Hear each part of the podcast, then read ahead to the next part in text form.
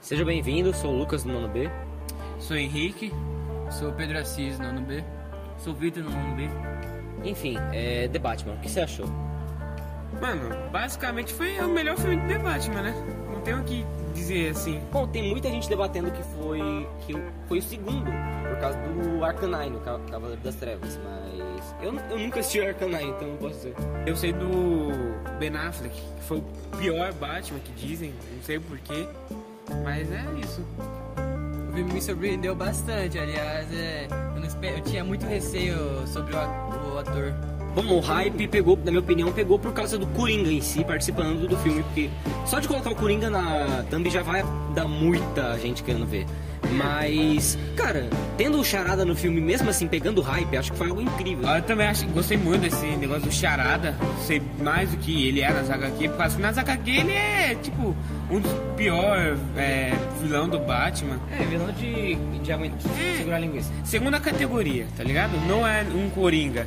E nesse filme eles conseguiram trabalhar muito bem os problemas mentais dele, o, uma, a motivação, em um curto tempo, mesmo sendo três horas de filme. Mas assim, acho que foi bem desenvolvido. E eu, eu espero muito mais essa trilogia, né? Que vai vir mais dois filmes.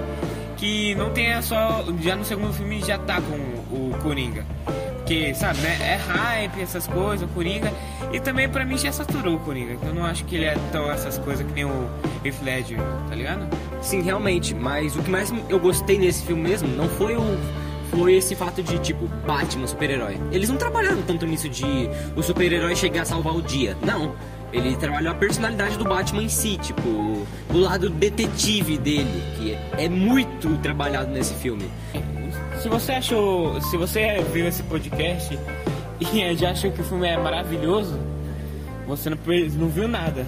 Você tem que assistir com muita atenção aquele filme que às vezes é, eu só vi uma vez, eu devia ter visto mais vezes, tá ligado? Pra notar as referências que tem escondido. Mas é, é simplesmente isso. Pra, se, der- se eu der- pudesse dar uma nota pro Batman, pra esse novo Batman, eu daria um 10. Oi, meu nome é Miguel e minha recomendação é Brooklyn Nine-Nine.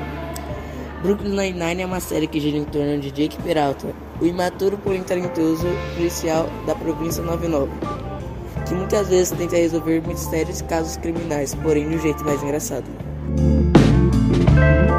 Riverdale é uma série de suspense e mistério que conta uma história de quatro adolescentes, que depois de uma morte misteriosa de um adolescente na escola, Beth e Jughead se juntaram para investigar o crime. Contendo seis temporadas, que será renovada para sete. O lançamento foi de 2017.